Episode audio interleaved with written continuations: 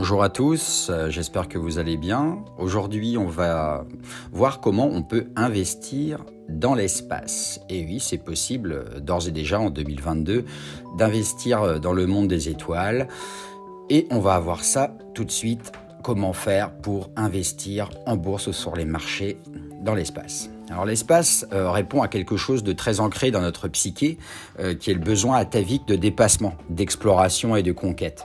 Neil Armstrong sur la Lune fait partie de notre imaginaire collectif et Christophe Colomb reste un mythe fondateur pour la nation américaine. L'Homo sapiens est ainsi fait, conquérant avec des étoiles plein les yeux.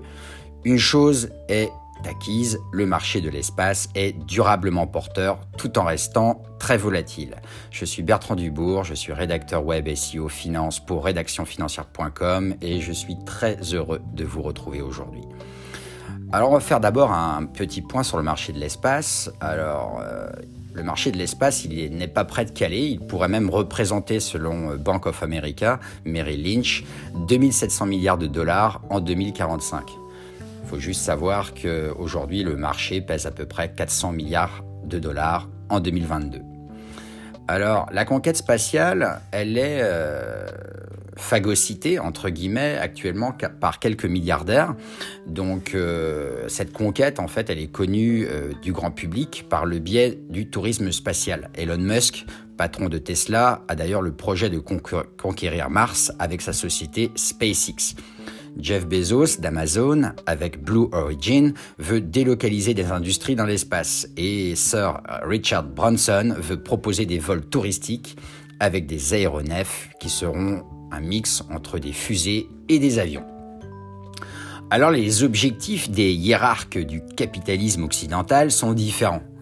Elon Musk souhaite aller sur Mars en 2026 quand Jeff Bezos pense qu'il faut rechercher de nouvelles ressources énergétiques.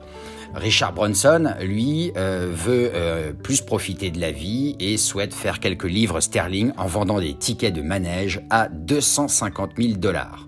Ça fait cher le tour dans l'espace, mais ça devient abordable pour ceux qui ont un petit peu d'argent.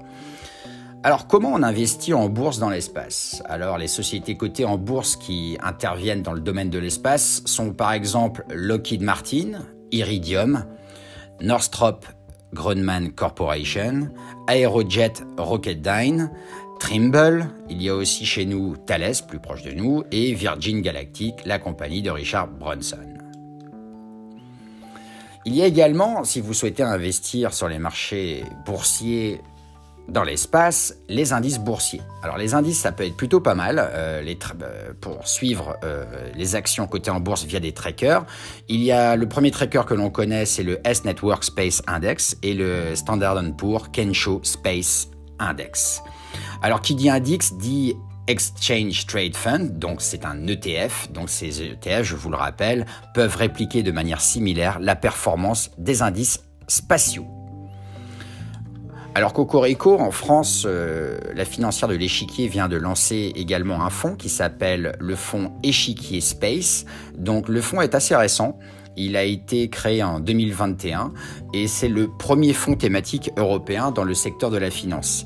Il est géré par Rolando Grandi, Léna Jacquelin, Émilie Delogy et Louis Bersin, avec quatre grandes orientations donc les activités déployées dans l'espace, les satellites et les constellations de satellites, l'envoi vers l'espace et le retour sur Terre, et les solutions de communication Terre-Espace.